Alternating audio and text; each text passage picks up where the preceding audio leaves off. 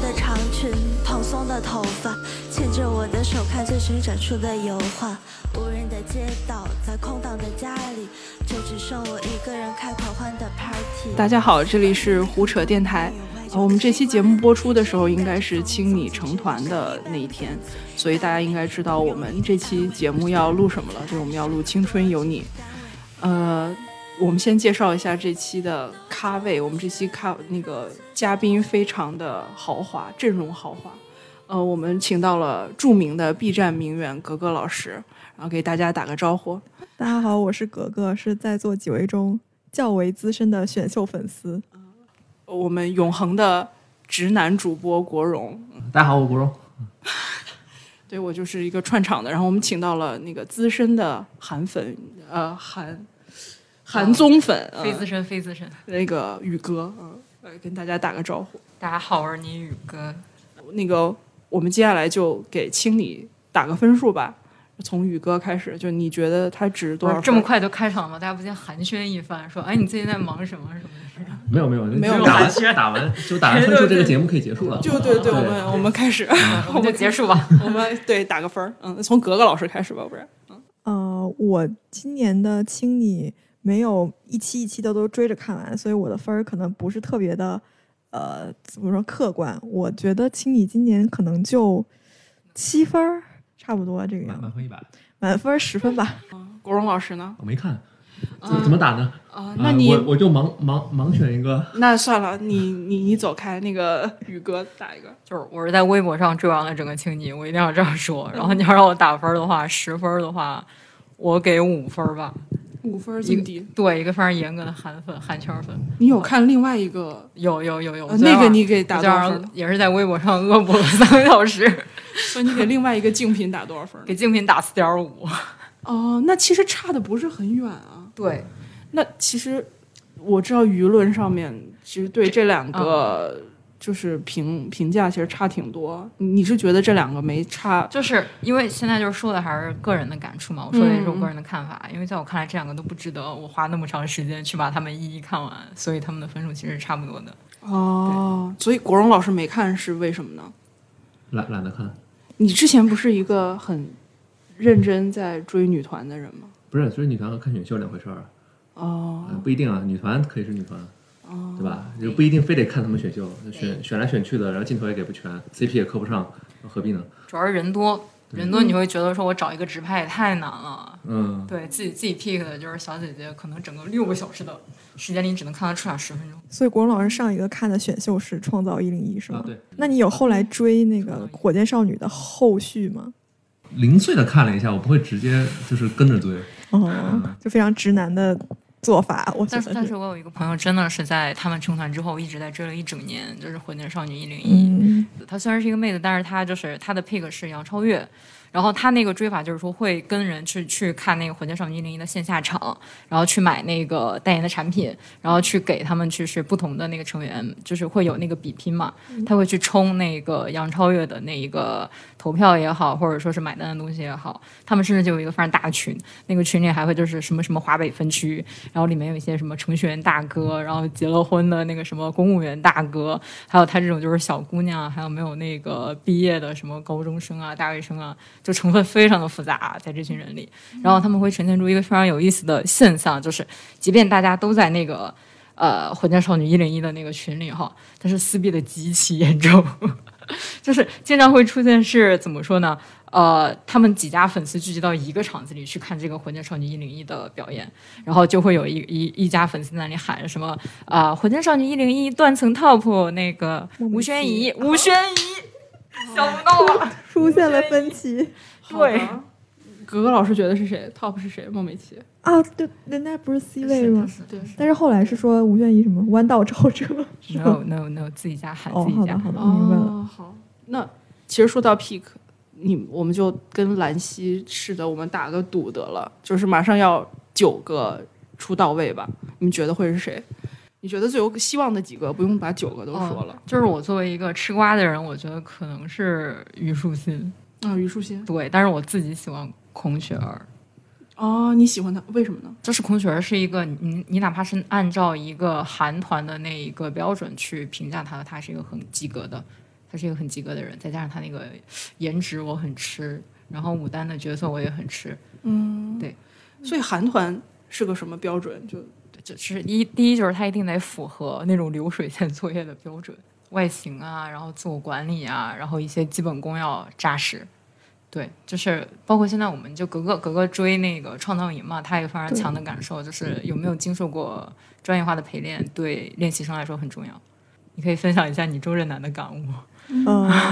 也没有。我不是先说那个今年谁最有可能？我觉得现在好像前九个排名都锁的挺死的了，就是已经差不多就那些，就是什么虞书欣、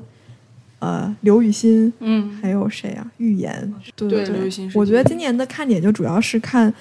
爱奇艺会不会把一个把 C 位给一个就是风格是中性化的这样一个选手吧，这是一个看点。就是什么争 C，每年都是看点。然后决赛一般就是一是看 C 位，二是看卡位，就是比如说八九名对的这些和一些可能最后卡到第十名没有出道的这样的这两个头可能比较有看点。国荣老师有喜欢的吗？我就认识的人很有限了，就 S N H 里面的那就许佳琪吧，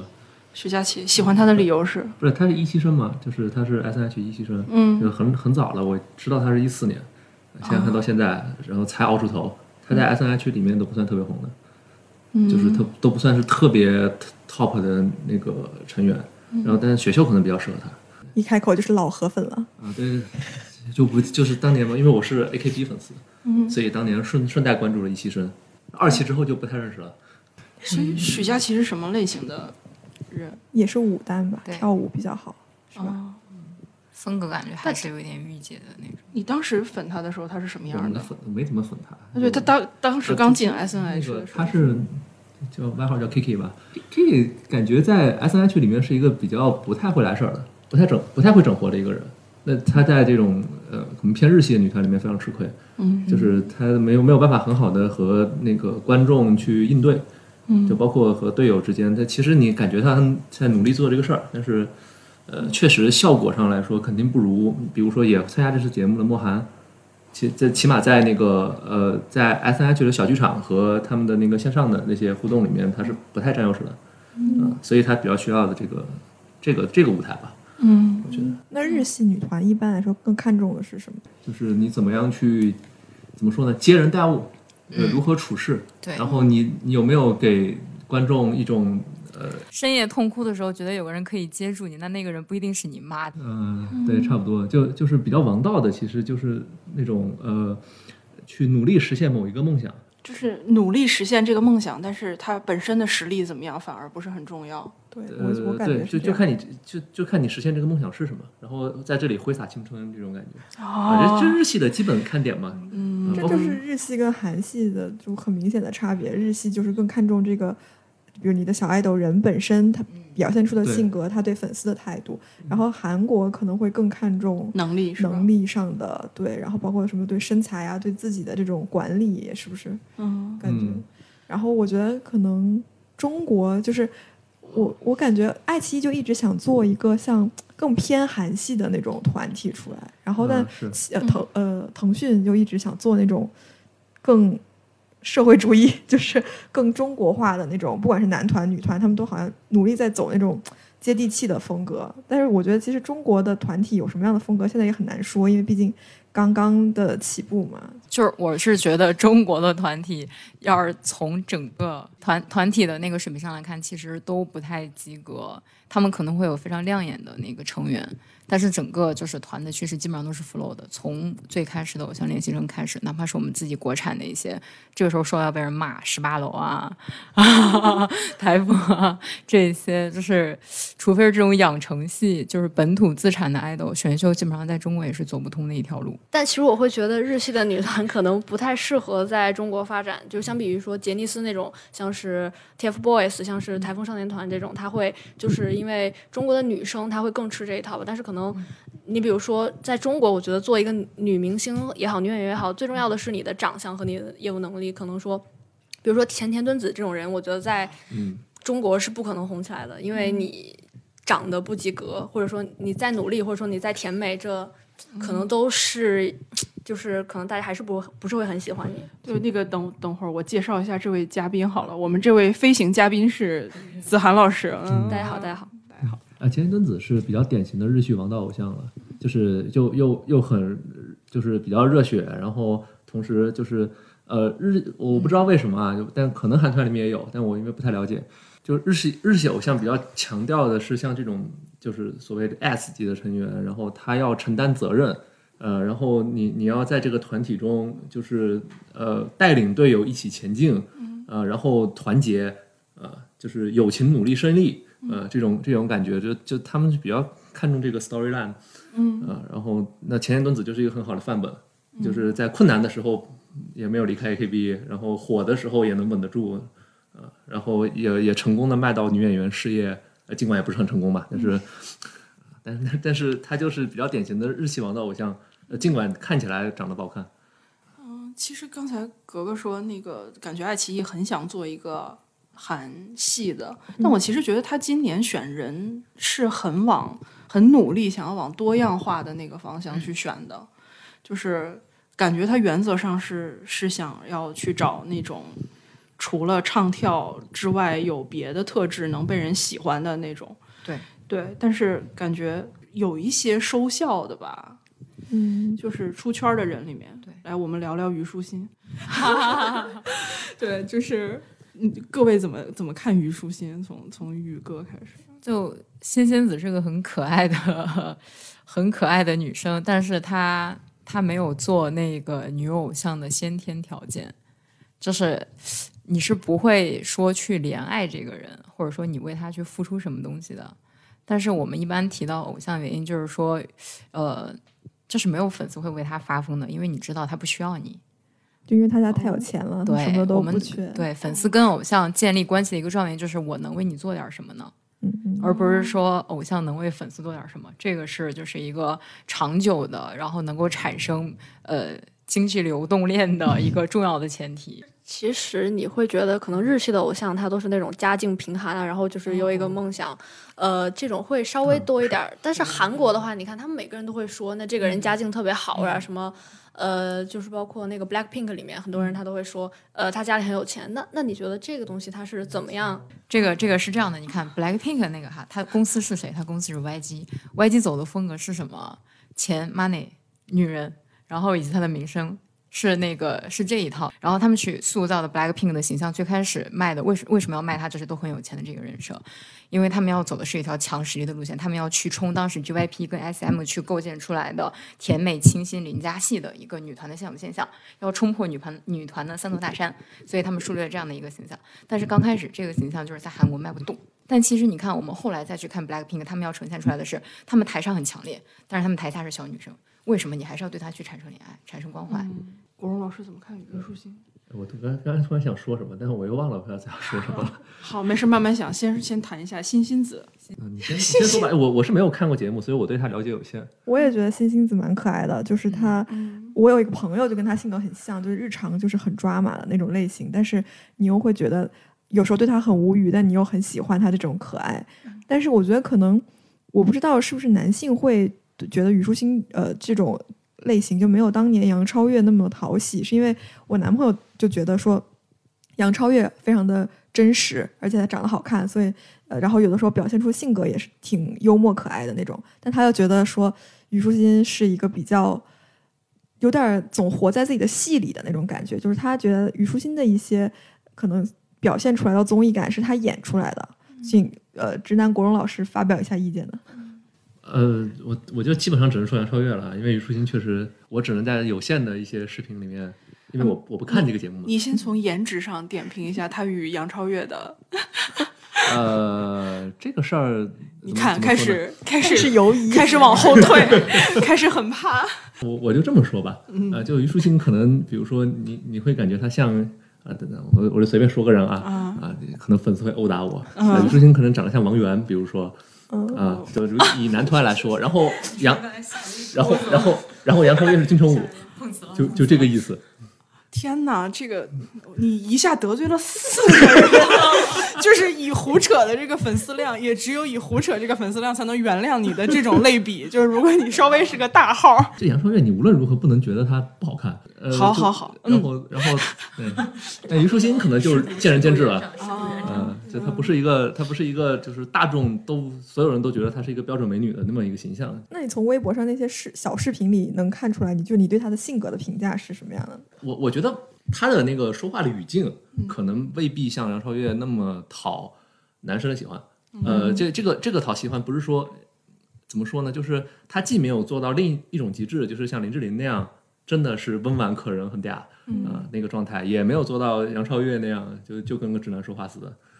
呃就就是就是两边他的极致都做不到，那那他其实他是中不溜那个状态，可能呃可能我觉得不如。其实最根本的就是于淑君没有想过取悦谁，呃就有可能是这个原因，对他不需要他，所以他就是一直活在自己的世界里。嗯，啊这个问题就来了。那么杨超越有想过取取悦悦谁吗？呢？对啊，有杨超越是明显有台版台本的朋友们，他们在当时的那个节目里，他所有的那些话，他所表达出来的，就是说，就比如就比如说哈，他说就是对着那个什么，在那个船上就喊说我要怎么怎么怎么样，然后就、哦我没有做好，对不起大家，在台上哭这些东西，他为什么要哭？他如果对这个东西没有愧疚，没有想要去满足谁，他为什么要哭？嗯，但其实我也蛮喜欢杨超越的性格的，是是是是就是是我觉得她跟虞书欣都是天然有一种能力，就是能让人喜欢她。嗯我觉得这是做偶像很重要的一点吧。我不是那种特别慕强的人，就是像像孟美岐也挺好，然后周震南也挺好，然后可能今年有比较实力比较强的刘雨欣也挺好，但是我就不会对这种实力特别强产生很。呃，怎么说很深刻的感情？就嗯我觉得做偶像最重要还是有观众缘，能让人喜爱你，这是最重要的。这就是创三相比青泥 flow 的地方嘛。嗯，哦，对，所以这就是我感觉到，就经常因为就感觉到格格不入的一个原因，就就是就是我不是一个特别会会从喜欢他们做人这一点，不是那个做人，就是节目组的那个做人，就是综艺其实根本上还是做故事线做人嘛。嗯但是我可能就还停留在超女那个时代，我觉得就是舞跳的齐不齐，然后就是好不好看，然后到底唱跳能力怎么样，可能对我这种人来说好像就比较重要一点儿。就对对你来说，你看这个就和看个体育比赛似的，对吧？就必须得赢，胜负师这个感觉。对对对，我觉得自己就是看一个那个田径比赛，就是谁谁冲谁最先冲到终点线谁就可以。但是我我觉得虞书欣比杨超越，我喜欢虞书欣超过杨超越，因为我是觉得虞书欣是就是在一个团里面，她是一个及格的角色，嗯，然后。而且她看选秀，我也不想看，就是你好不好，大家好，就是进进一个幼儿园那种感觉。就是她其实也很明确的表达说，她是想要火，想想要红，然后他也为此努力。然后他那些哭哭笑笑，包括我我我也不是很喜欢他那个哇哦，我觉得那个哇哦可能是有剧本或者可能是有设定，但是他后来那个就哭哭笑笑念他自己那个节目，就是他写给节目组那个信的时候，我觉得是是挺可爱的一个女孩就是她她其实就挺敢想敢说，然后但是而且也不是那种特别俗的那种，这就是我对虞书欣比较喜欢的原因。我为什么不喜欢杨超越呢？因为因为可能就是比如大家一起跑八百米，可能呃前面。就是他被别人套圈了，就是我，我觉得如果我可能会有那种职场上面的投射，就如果我跟杨超越这样的女生在一个组里面工作，然后我把她套圈了，但我的上司是一个男生，然后他非常觉得杨超越可爱，那我就会嗯，就是怒火中烧。所以我觉得，嗯，我是喜欢虞书欣多一点儿。可是你会就是想看他们真的 battle 最强的部分吗？就比如说当年可能《创造一零一》特别火的时候，你会因为孟美岐很强，就特别特别喜欢她吗？但是我觉得创的那个，哎呀，感觉感觉又要提到了竞品，就是创的这个赛制就改的很激烈，然后我觉得我还是可以接受的，就是我觉得还不错。今年的吗？你说？就是呃，对，就包括包括那个幺零幺，其实我都觉得还还不错。嗯就他们是那种彻头彻尾的慕强的那种，我感觉，就是你会被导师骂哭什么那种，就是我很讨厌被导师骂哭这件事儿而。且导师还是黄子韬，对对对对，我很讨厌被导师骂哭这件事儿。嗯对，我觉得特别不能接受黄子韬的一点，就他给你的评价永远都是能行就行，不行就干，一个字儿就是干。说哦，这个舞台特别炸，嗯，就是敢。我当时在想，你会点什么呀？哦，对，我们说到了导师，那我们正好正好就聊聊导师吧。就请你，有人对坤制作人录转粉吗？来来来说说你的感受。他的脸可能就是出现了某些呃意义上的消瘦，可能是减肥减的，哦，就是减肥减的，然后就是显得比之前消瘦了很多，然后他整个人就会出现出一种就是怎么说，就是精神耗尽之后的一种浅淡的疲倦感跟脆弱感。朋友们，一旦脆弱感出来，天浅淡的浅淡的疲惫跟脆弱感，就是他感觉经历了很多，然后也能包容很多，你就会对这个人就是产生一种说哦要为你停留的那种眷恋感，然后粉丝就会一拥而上。我对昆这组人就一直是路人，我不是很喜欢他这一款，但是他就是主要是在前两期那个虞书欣啊，然后还有一些什么，就当时亲你的话题度都是那种呃实力之外的话题度吧，然后就嗯显得蔡徐坤在里面特别的正常，就是在努力扮演好一个。这个制作人的形象就会显得他可能比较吸粉，但反正对我个人而言，我不是很吃他这一款的类型。那你喜欢哪个制那呃，个导师吗？导师啊？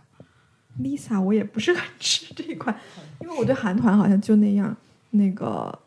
ella 老师吧，可能就哦，那就是一个知心大姐姐的那种。她宝岛女团，对，呃，但其实 S H E 呃，就笑归笑，但其实 S H E 真的是真正意义上的第一个非常女团对非常成功的女团，而且其实维持了相当长的一个时间。你现在再回首去看那个《偶像练习生》的时候，你会发现，其实除了蔡徐坤，你再难记得谁了？我觉得。贾斯汀、哦，对，还有 Justin，但是你看他朱正，廷，朱正廷活在广告里，对，就是你会发现，其实蔡徐坤确实是那一年，我觉得算实力是最强的那个人，我觉得他值得这个 C。对，他确实是当时断层的断层 top 嘛。对我对贾斯汀为什么有印象？我们我我们去年那个去怎么说做了一个综艺，然后那个综艺请到了贾斯汀，然后我们去现场看的时候，我真的是被贾斯汀那个人气完全的惊讶到。就当时无锡啊，就是下着雨，冬天特别冷，然后就是那些小女孩去他那个综艺现场去等他嘛，哇，把整个那一条步行街几百米排排排满了，然后再绕一个圈儿，再绕回去。在雨里打着伞等了他，等了两个多小时，每天那一个星期每天都是那样，极其惊人。我觉得这就是就是男团和女团很不同的一点，就是说，其实你做女团的选秀节目是更容易出圈的，就是它有更强的这种社会话题度，因为不仅是饭圈女孩子在看，还有很多男性用户，就是男性粉丝会来看这个东西。新用户 对 不起，暴露了我们暴露了我们哥哥费者。问题也不大。对，然后那个你做男团的节目，就其实基本上只有女生在看，就也有，这也就是为什么去年呃优爱腾出的三个男团选秀节目都那么糊的原因，我觉得是，就是因为你根本没有话题度可以出圈，但就是外界也不关心男团在干嘛，他们就、嗯尤其对大多数直男来说，男团这个东西就是面目可憎的，就他们不喜欢这个东西，所以就很难出圈。哦，国荣老师有话说。对，取啊取决于那个这个男团节目的女导师长得好不好看。迪丽热巴就比如说当年那个就是呃《青春有你》之前叫什么来着？偶像练习生，偶像练习生，嗯，就很多人是冲陈潇去看的。如果男生看的话，哦，对，就就是这个道理。就包括这回，其实包括这一回吧，那个看 Lisa 的人不也很多吗？就我一个不看的人，我都知道他是谁。嗯所以你们会关注导师超过选手吗？但其实导师的百分比应该不是很高吧？在在创三很高哦，哦，对，对但是呃，对，在创三很高，但我所以我觉得这也是为什么对就是就创三很惨的原因，就是他一直在卖那个归国四子中其中三子离离婚离婚 CP 现场复活复婚，对对对对那种，然后就感觉大家也过世 CP 对大家也不是很买这个账了，因为都是陈芝麻烂谷子的事儿。就你现在去消费归国四子三缺一这种东西，你就太老了，实在是太老了。我觉得三年之前可能这是一个很现象级的东西，你到现在他们之所以愿意做这个事儿，也是因为自己可能没有以前人气那么高了。嗯，对，嗯，完了，你们这个节目已经已经把已经得罪一圈了，我感觉。对对对，感觉。流量圈儿都已经得罪，以上言论由各个嘉宾自己负责啊，胡扯电台概不负责。但是导师其实我觉得对选秀节目来说，一开始是很重要的，就是在一堆素人选手里面，就只有导师和回锅肉选手是他们就是节目组一开始可以用来做话题的嘛。那但如果你就节目进行到后面，你的导师的这个戏份还太重的话，你的选手肯定就是出不来的，就也就是证明你这个节目会嗯就比较糊。嗯，对。所以你们好像清理这一届选手的黑料好像爆的挺多的，对吧？就是哪一届不是？但是清理尤其吧，啊，我觉得嗯全员恶人，但但但我觉得这个不是说，我一直觉得中国的选秀对对这个偶像的容忍度还挺高的。嗯呃，就是就是出什么事儿，包括那谁是吧？和是和那谁之前有一腿，然后也一样能上节目。你们看这些黑料就不会脱粉，对吧？我是没对我没什么影响，其实一般来说，反正今年可能因为我没有特别真情实感，所以我觉得很多东西也对我来说就无所谓，而且那些小三儿什么的那些另说啊，就单纯论那种现在有很多现象，就是把。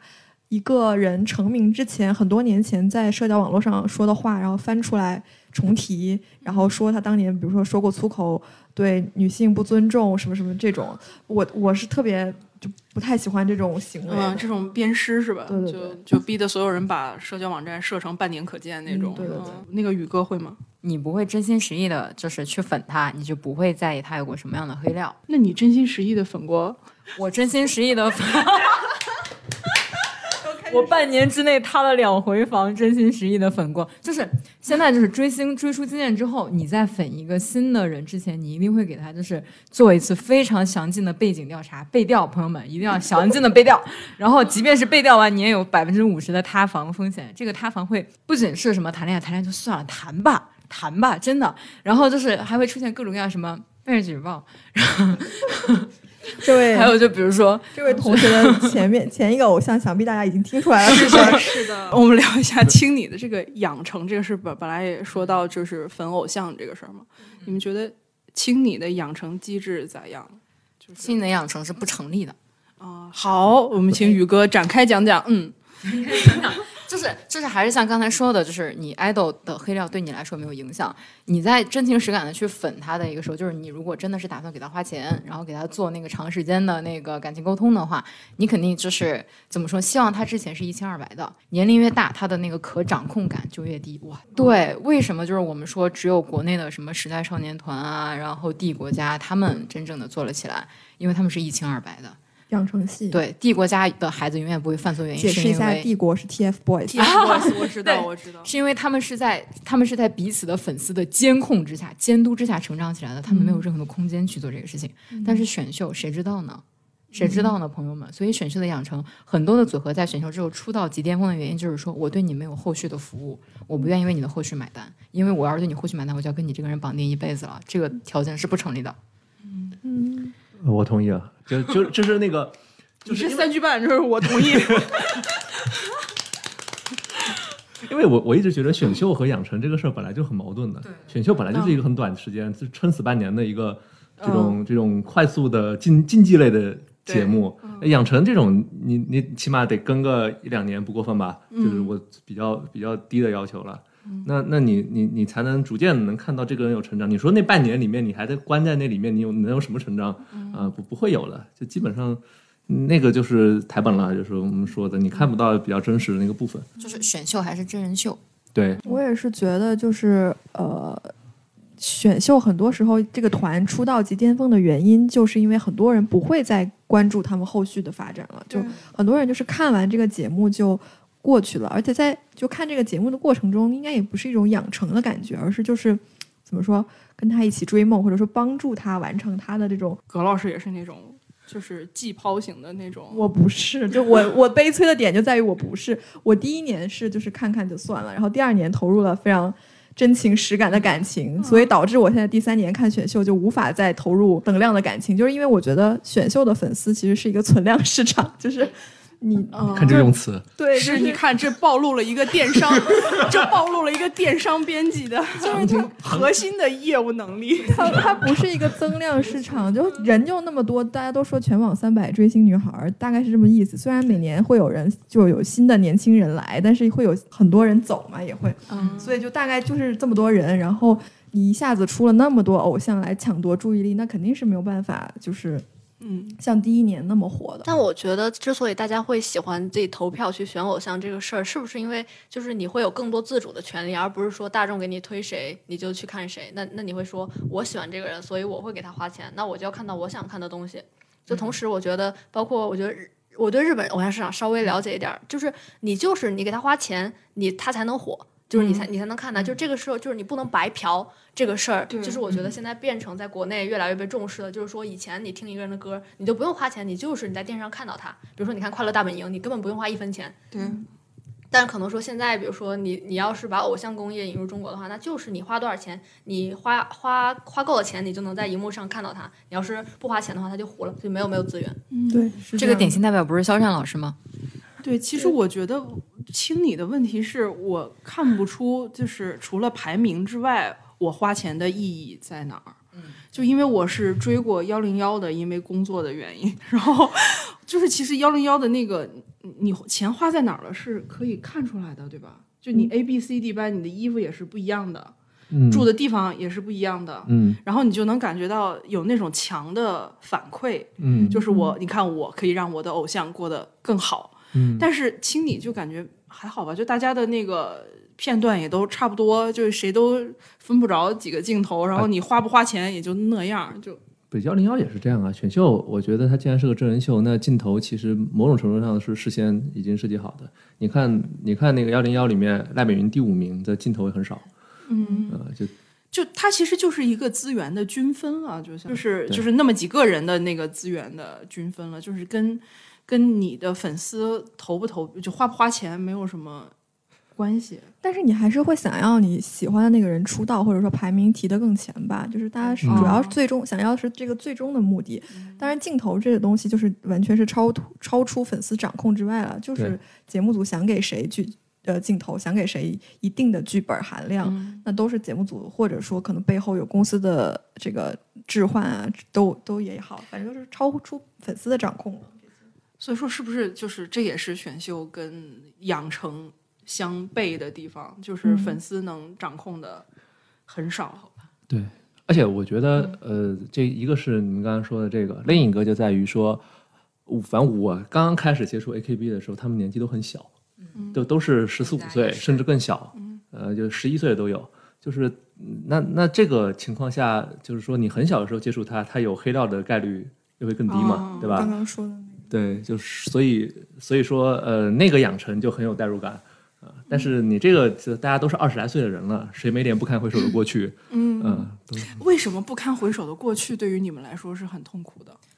因为他们向你售卖的是什么？表面上售卖的是什么？所谓的梦想，然后所谓的努力，所谓的汗水。你一直告诉他说我这个就是纯天然的，我这什么就是纯天然的牛奶加什么精品茶叶，结果你发现就是这茶叶之前然后是什么勾兑的，然后这茶叶什么陈年旧茶，然后翻过来重制，然后这个奶是过期了的，这个奶之前中途运输的时候出现过什么什么样的供应链问题，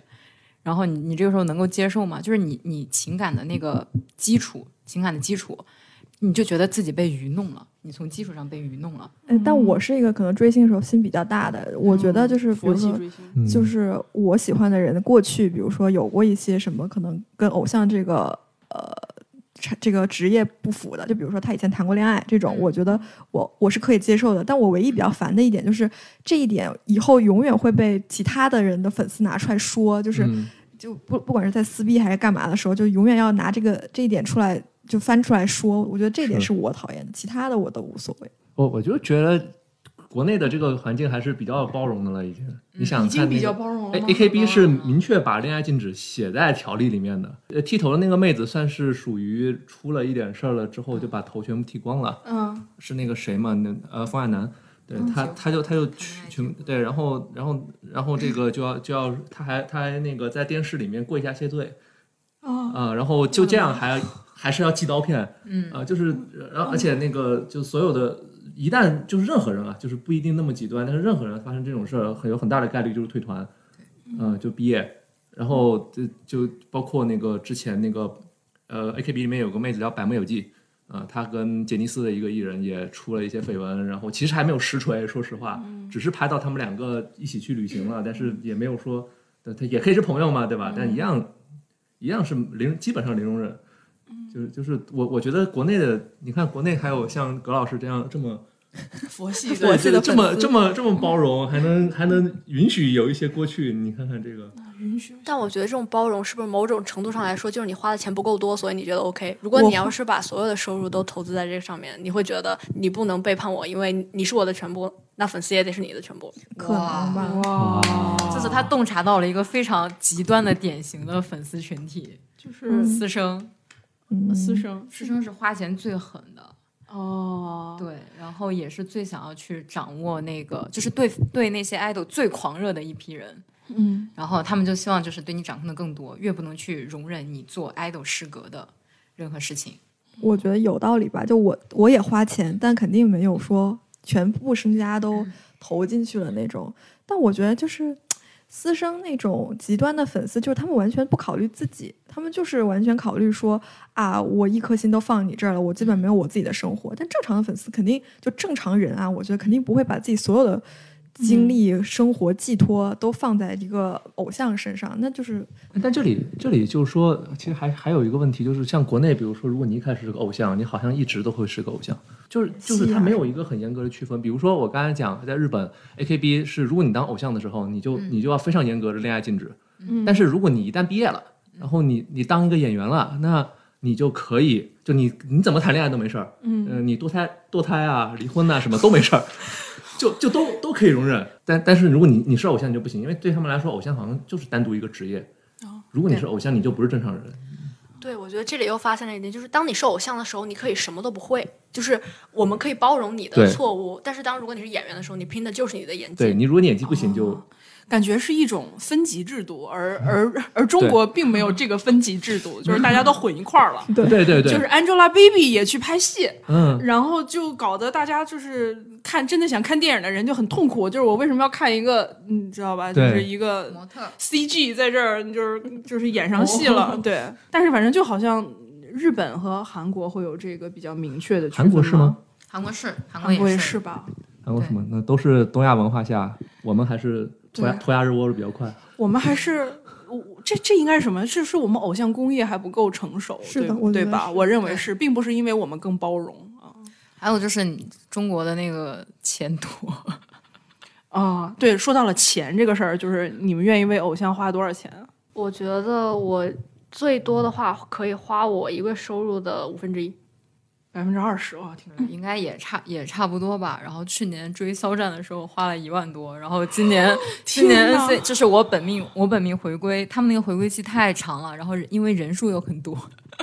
二十一个人，然后我就这一次也差不多是七八千吧。就是要买专辑，然后要买那个周边，然后还要去追站子啊什么的呀，就杂七杂八。竖起了大拇指。嗯我的话，可能从去年到现在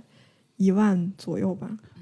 因为你去看了现场，对不对？对，主要是看演唱会费钱。我我整个人都处在一，嗯，我都是那种哇哦，一万多，我也我也是我也是真的是是高消消费那怎么那怎么样？你你啊，花多我呀少钱啊？啊，每个月不超过两百。你看，这就是男性消费力和女性消费力迥然的对不同。是而且嗯而且说实话，这个每个月不超过两百还是摊算的。就是我我比如说我打个比方吧，我我有两年的时间会给 AKB 投票。啊、然后那个时候，比如说集中的，我给他刷刷一点票，其实也不是很多，我刷的都不到一百票那种，嗯、然后花的花的钱其实也就千把块钱，就然后你平摊到平摊到一年，我我其实平常也没有什么机会给他们花钱，除非我去日本，我去日本的时候去他剧场看了一次，嗯，啊、但那个没多少钱，就就平常也不怎么花，因为我我不知道平常有什么渠道，我又不是日本人，我就是你没有加入他们的粉丝圈子，呃粉群有啊，但是这个群里面都是男生，那大家是啊都这样。是啊，哦，就是群里不会就是有那种集资的那个什么集资就是每年总选，总选，对，哦那每年总选。你会参与？集资吗？呃，我一般还是倾向于一张一张买。哎，宇哥参与过集资吗？我我参与过，但是他是这样的，就是就是我粉我粉我现在家很大的原因就是百分之可能百分之六十是因为爱豆本人，百分之四十是因为这个圈子里的人让我觉得很有意思。就是我们那个圈子特别特别有名的一点就是。呃，我们家粉的那个设计跟那个什么的大处非常的多，就是同人文化，就是对画画和产写粮这些，嗯剧出跟大大非常的多，他们自己会出一些就是周边，但是他们的周边不拿来卖钱，他们的周边说你把钱放到我们站子的集资库里，我们用这个去给那个爱豆买什么曝光资源，嗯，然后但是我还会给你寄，就是我做的这一些什么设计啊，然后我做的这一些产品啊，会把这些东西给你，嗯，就是氛围感会很好。然后你加入到这个氛围里，基本上就是说，那有什么活动你一定要去参加，比如说几月几号有什么什么团建，然后就是会出一个什么站的出一个什么什么样的一个周边。然后因为我们家人太多，会有各站跟团站的区别。你喜欢的人多，你就要去都支持；喜欢团的话，你要再支持团。对，是一个非常干的，就感觉是一个无底无底洞。洞。对，我只知道一零一的集资很厉害，就是孟美岐、吴宣仪，然后杨超越，就是有有那种应援嗯人拿了钱跑路的那种都有。站姐，我是去杭州看的总决赛，然后就是只要到了那个工业区，那个就是你感觉那就是超级星光大道了，就是 楼上有那种条幅，然后两边马路两边马路两边都是巨幅的海报，然后我就觉得天呐，这届姑娘太有钱了。还有各个站子在那个现场去发各家的应援物，对对对那个什么什么。然后我就经过那些排队去看总决赛的人，然后结果就领路的人会说：“你拿好你的票，你最好不要把你的票拿在你的手里，因为你有可能会被抢走。然后说曾经被有人被抢走过，然后我就整个人黑人问号。今年那个清理的集资也还挺厉害的，就虽然我没有自己参与，但是就反正他们各家在微博上能看见嘛，就是也会有那种 battle，就像当年一零一一样，就是可能谁家和谁家联合起来 battle，然后几个小时内看谁，比如打钱打得多啊这种。但是可能今年就是，我记得前两天看是一个可能排名现在大概是十几名的一个人，他粉丝大概在六个小时内打了将近一百万。但是这个就是，就今年有一些怀疑的声音，就是因为其实青你现在的热度跟当年的一零一和偶练当时是不匹配的，就是没有那么红，但是他们还是这么就是钱这么多，让人很吃惊的一个。呃，这种数额就会有觉得说，一是那个核心的粉丝和大众出现更强的那种撕裂的感觉，就是里面的人特别特别火热，特别愿意打钱，但其实大众对这个事儿越来越不感冒了。然后二是就是可能会出现那种有猜测啊，就是说可能会出现集资倒灌的情况，就是说，呃，同一笔钱后援会从原来自己的那些储蓄里面拿一笔，然后再打到新的链接里面，就相当于同一波钱在来回倒，但是就给大众造成一种啊，我们很红，我们比哪哪哪个哪个选手家要更钱更多，就是哎，所以格格作为一个财经块的编辑，可以解释一下，就是今年普华永道去可以审计清理的这个票数是怎么回事吗？我觉得这没法解释，因为好像我记得应该是从创开始就有了，就是，但是他们当时不会重点提。今年是爱奇艺和创三都重点提了，说普华永道来做我们的这个审计师。嗯，但我觉得这没有什么用，就是对他该做票还是得还是做票，就审计师只能审计说你最后看他那个票数是多少，但是背后有什么猫腻，我觉得就很难审得出来吧。他们有去算屏幕上的票数和最后的票数是有差别的，发现就好像已经被扒出来了。就是那个 S N H forty eight 的那个莫寒他们家晒了自己的集资列表，就是每笔钱我我们总共投了多少钱，然后都晒出来，然后最后跟爱奇艺的就比爱奇艺显示的那个票要多。就就能反映出来，那个可能说就爱奇艺给我节目做票之类的，嗯，但节目也没有对此做任何的回应，就很惨。你回应啥呢？是，你是道歉呢，还是所以今年其实清理有一个有一个 slogan 吧，说什么我们不定义女团，对，所以嗯，就问一个稍微大点的问题，就中国女团现在是不是就压根儿就没没有标准，就谈不上，不是不定义，是根本没有这么个标准。哦，确实想不起来中国有什么女团，除了那个 Sing S I N G 跟特别早之前唱嗯咏春的那个什么古风女团。你还记得吗女子十二乐坊，啊？天哪！天呐，次元壁破了，我觉得确实是，就是当时火箭少女一零一出来说我们要做什么中国最强女团，嗯，我觉得老实说也是没有做到的。一是因为确实国内就是能让他们唱跳的舞台特别少，然后二是他们的水平确实不是很这个一致嘛，就确实要承认杨超越的这个唱跳水平，直到现在也不是特别合格的一个女团标准啊。就是能够显示出，就可能他们团里其他人整体还挺强，但是就你有那么一个不太和谐的，那就整个团就也称不上什么第一女团吧，我觉得。嗯嗯，国荣老师怎么看？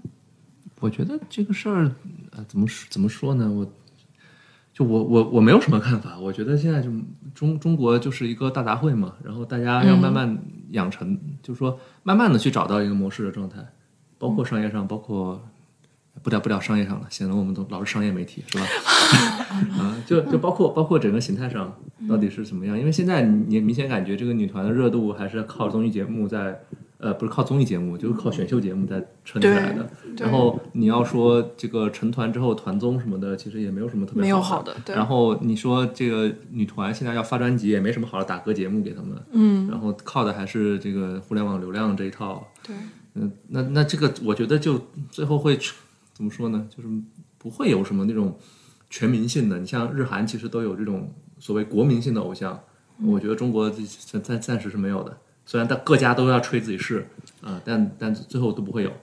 就不会让很多人喜欢。哎，所以其实我突然想到，为什么 TFBOYS 这种现象级的，就是男子组合会可以在中国很有市场，但是我们没有一个相当于跟这个很像的女生的一个组合呢？嗯，问住我了，这个没有养成系的女生组合，感觉。因为是因为大家没有这个耐心吗？还是更想看男生？我觉得也是养不尽成性的，是养成系的消费者的问题吗？哦我我我可能可以回答这个问题，哦好或者请说讲只是我的看法。请说就因为呃，因为就是说大家就是女生看 TFBOYS，因为 TFBOYS 我们得承认它女粉还是多嘛，嗯对吧？女女粉可以看小男孩儿，但是哦男、明白 但是男 但是男粉不不能不太能看小女孩。就你想王俊凯他们最早出来是在人人网上九岁那个唱洋葱那个视频，对吧？对，就你呃，就就你你很难就是就说于情于理，你一个男粉很难去看一个九岁的小女孩，一直看到她，比如说二十来岁，嗯。呃，这哦。这个事情在中国很难，因为我们得痛苦的承认，你像我或者是这个国王，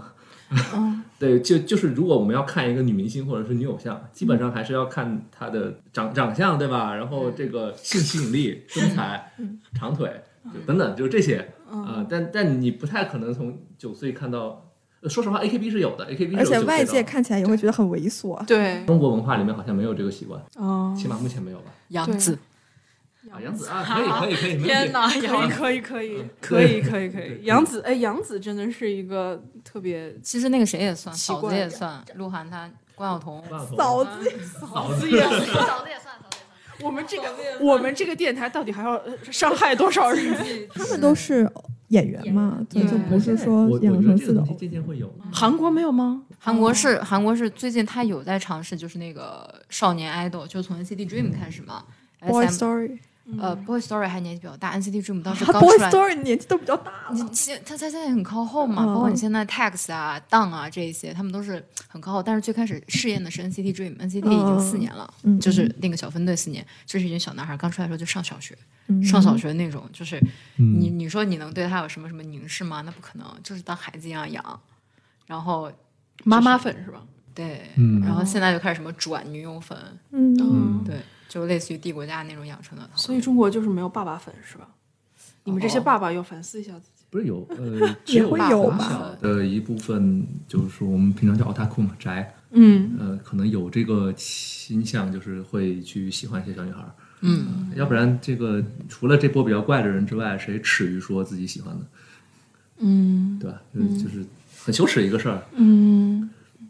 其实就是饭圈文化主流化是从什么时候开始的？大家为什么觉得它很正当？但是核心的那群饭圈的人还是隐隐藏在那个主流之下的，反而是那些平时根本不太真的深入去接触饭圈的人，把它成为标榜自己一个很年轻化的、很主流化的一个手段。就比如说看什么青你跟创三，看《青你》跟《创三》的人，我说句实在话，都不是想要去长久的，大部分都不是长久的想要去停留下来的人，嗯嗯，对吧？他只是把它当成一个综艺，当成一个真人秀去看，是去看热闹的。这个反而就是被裹挟着去参加到这种全民讨论的话题里去。嗯，哇，我们已经把这个出道即巅峰这个事情已经点破了。就大部分人这个看你说看这这个选秀节目，嗯基本上也就是跟你在村里来了一一波人唱二人转、去看，这个感觉差不太多。嗯对呃实际上，嗯，所以就是选秀跟还是那句话，就是选秀跟养成本身就是不可调和的除。非你这个选秀节目拉到两年长度，呃哦可以，。那腾讯不同意，呃，那个爱奇艺也不同意，财报也不同意。格格老师这个时候说，对他们的 财报，财报 对，我觉得确实国内就是没有一个好的运营方，就没有任何一个公司是能够把这种限定团运营的特别好。反正到目前为止，嗯这几个团都是后续的运营都非常的不行的一个状态。我觉得可能是因为市场就大家没有那么多耐心吧，包括主流的这些呃粉丝群体，可能他也没有那么久的耐心，说我要喜欢一个人，我要喜欢他五年，我要喜欢他八年。可能你第一年有新鲜劲儿，第二年就哎就那样吧，看看还有什么别的人。嗯，是的，之前你像那个 One on One，他们当时有问题，你说他的后劲儿不够吗？他后劲儿很够，因为那个时候就是还是首批嘛，第一波男团的选秀。但是他那个问题就是在于说作品非常少，那个所有的那个成员被拉去搞广告，非常频繁的搞广告，然后用来圈钱。因为他那个限定团时间只有一年，之后就圈不到了。国内就是这样，那个偶像练习生他们出来那个 nine percent，就是他们首先是合约有问题，所以他们九个人就合体的时间都没几天，然后就每个公司自己带着自己艺人都去跑自己的个人活动去了，嗯所以就呃整的那个团也没有什么特别像样的团体作品，他们那个团可能更多的是单人比团要更红，尤其是以蔡徐坤为首嘛，嗯，然后火箭少女就是哇唧唧哇在运营啊。本人作为一个哇唧唧哇旗下艺人的粉丝，真的 对这个公司有无尽的怨言。就他们运营的真的非常的烂，就给火火箭少女的歌到现在为止就一首《卡路里》出圈嘛。就是对，嗯今年他们其实还出了一首想复制这个歌的，就是呃春节的时候出的，我都忘了歌名是什么，就反正走那种超市超？嗯，我忘了，反正就是模仿广东话的那个一个东西，嗯一首歌，然后就可能想模仿这个路子吧，然后也就没成，嗯就就是运营一个团体，我觉得是很难。你首先要有资源，然后还要有作品，就很那 TFBOYS 是怎么走到今天的？呃，我觉得是因为那个时候，第一点是说他复制了杰尼斯的一个呃模式，就是说你让很多小孩，然后让他们可能十几岁的时候，或者说就成团，然后你就一直一直一直嗯陪着他们长大。嗯因为因为我记得很久之前在天涯看了一个帖子，他说就是大概是在一二年还是一零年的时候，就是现在 TFBOYS 的这个创始人，然后他就说出了就是我们中国缺少一个像杰尼斯这样成功的一个那种偶像的呃培育吧，然后。呃，对，应该是他，应该是他。嗯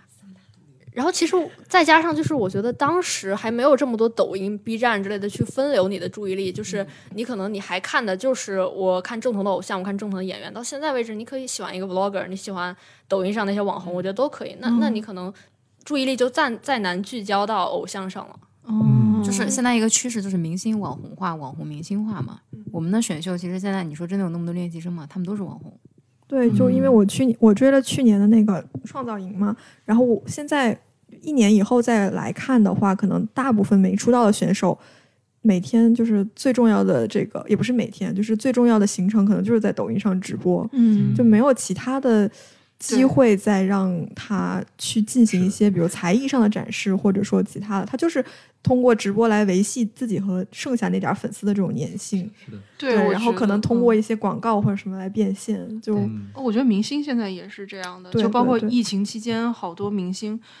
我觉得从杨幂开始，就是他们已经不需要一个很完整的，就他不想再跟任何人去交代我自己是谁了，嗯，就是我我是谁不重要，然后就是你们只要来买我的作品，然后我有流量，然后我我有我的商业价值，然后我去直播带货，然后现在好像每一个明星都是这样的，就是比起。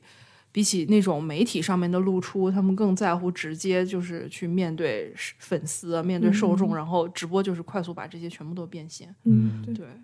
就嗯。呃，可以可以说一个人，就那个是也是四十八系的，就国内 S N H 他们那个公司四八嘛，然后呃 B J 北京四十八，旗下有一个妹子叫冯思佳，哦，我知呃道，非常非常刚的一个妹子，嗯就是她最大的最你们怎么都知道？这是就当时有个不是我安利过？新闻，好像你对，好像你安利过我安利过，嗯，就她有一个特别呃什么厉害的事情，嗯就她在直播里面当面说，大家不要给我的那个总选投票。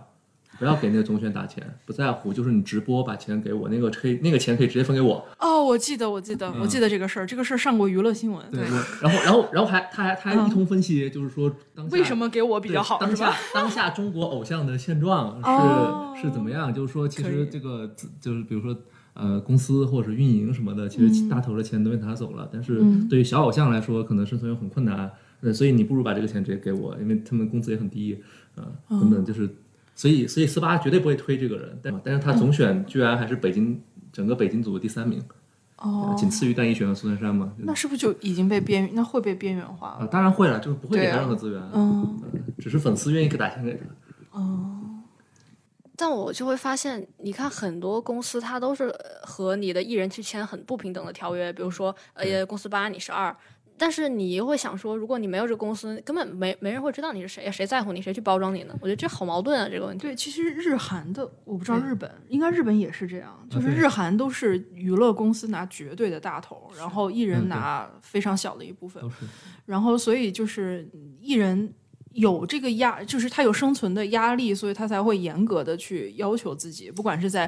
呃就是艺能上面，还是身材管理上面，还是就是就方方面面。但是中国你会发现，就我很早就艺人拿绝对的大头之后，就是他们开始就是彻底的放放轻松，嗯就是包括就是那个创的那三个导师，你就能明显感觉到他们回国之后，就整个人都放松了。嗯对，然后就是宋茜，我记得她在回国之后，然后又回到韩国做节目的时候，她就很开心的说，她觉得回国特别轻松，就是我可以拿到更多的钱了，我就不用连饭都吃不饱，在这里拼命抬抬腿跳舞。对，然后但是就是宋茜当然还维持着很好的状态，但是男生就明显感觉到就是偶像失格，就会做一些偶像失格的事情。因为我我我人间的钱 MCN，完了，那我会很有恶意的想，是不是因为就是因为我们给国内的这些明星他赚的太多了，所以他才会这样的苛苛，就是没有那么苛刻的去要求自己的职业。我觉得就是应该让他们赚更少的钱，你才会更珍惜自己这份工作，而不是说天上掉钱来这么快，觉得自己很厉害，我觉得是，把自己捧太高了我。确实觉得是。对我说句 我说句就是我一个韩粉的心里的话哈，就真的很难。你知道我们家挣钱有多难？就是每个人每个人都跳舞跳到什么腰肌劳损这种程度啊！就是我不是在卖惨，好的，我就是在卖惨。然后跟跟 SM 的分成是平时是二八分，然后你如果出海去那个巡演。就是一年不间断的一直在飞，然后昼夜颠倒，然后开两天开一场演唱会那种程度，然后你才能跟公司五五分。然后每个人就是累到半死，然后都有腰伤，然后还要继续去跳，就是被赶鸭子上架那种，然后不让你吃饭。金希澈他自己也爆料嘛，说当时他在那个 SJ 最红的时候是根本不让他吃饭的，对，然后控制体重，然后控制自己的什么言行什么什么的，就是真的很苦，然后挣那点钱，而且还要去给他刷什么富家人设子弟，韩国确实就是不管从公司还是从粉丝对偶像要求是非常非常严格的，就是嗯不管是他生产的过程还是他后续就那个粉丝消费这个偶像的过程，对他的要求都特别严格。国内可能就是一直没有，首先是偶像也没有一个好的。能够被粉丝消费的这个渠道，我觉得就包括什么打嗯歌舞台啊这种，就没有这样的渠道。然后再加上就是，呃，确实吧，可能国内虽然现在舆论显得越来越苛刻，但本质上其实对呃明星偶像的要求还是相对来说比日韩要低一些的。嗯，就我一直很纳闷，为什么国内的这一些，就是也不是没有人想去做事的，对吧？也不是没有人想去做事，想要去做一些作品出来，但是为什么没有呢？哦，我的妈，又要得罪人。就鹿晗在《南方周末》里面一个采访里面说，好像是记者问他吧，说你有没有想过留下什么？因为你这么红。对他说我没想过，因为留下什么东西太难了。但我觉得其实就是觉得不值得，何必呢？嗯，他当时也是因为这个采访被骂了很多吧，就是，但我觉得确实点出了一些就是现状，就是因为这个整个社会这个现状结构就是这样的，那你身在其中，哪怕你是最顶尖的那种顶流，你就也不会想着说去改变些什么，你就会嗯顺着它走。嗯嗯还是没有梦想嘛？啊啊，怎么感觉鹿我晗没有梦想。怎么我们怎么感觉输在了一个一个一个有点儿有点儿丧的话题上？但是我觉得，就是观看选秀节目本质就是观看梦想，就是嗯，对，它在里面呈现出来是我们至少在这几个月中，我们在为了我们的梦想努力奋斗，嗯。然后可能看的人也知道这个其中有百分之八九十是假的，就是或者说会最后会幻灭，但是在看的这个过程中，你还是挺投入的，还是能够从他们的表现、表演、跳舞、唱歌之中得到一些快乐的，这个是观看选秀的意义。对，不在乎天长地久，只在乎曾经拥有，嗯，是一个很好的结尾。呃，那个，呃，今天应该也是那个最后出道名单确定的日子，欢迎大家在你的在我们的评论区里面留言，看看一下你自己猜对了多少。好，那我们这一期胡扯电台就到这儿，嗯，谢谢大家，嗯，嗯，拜拜。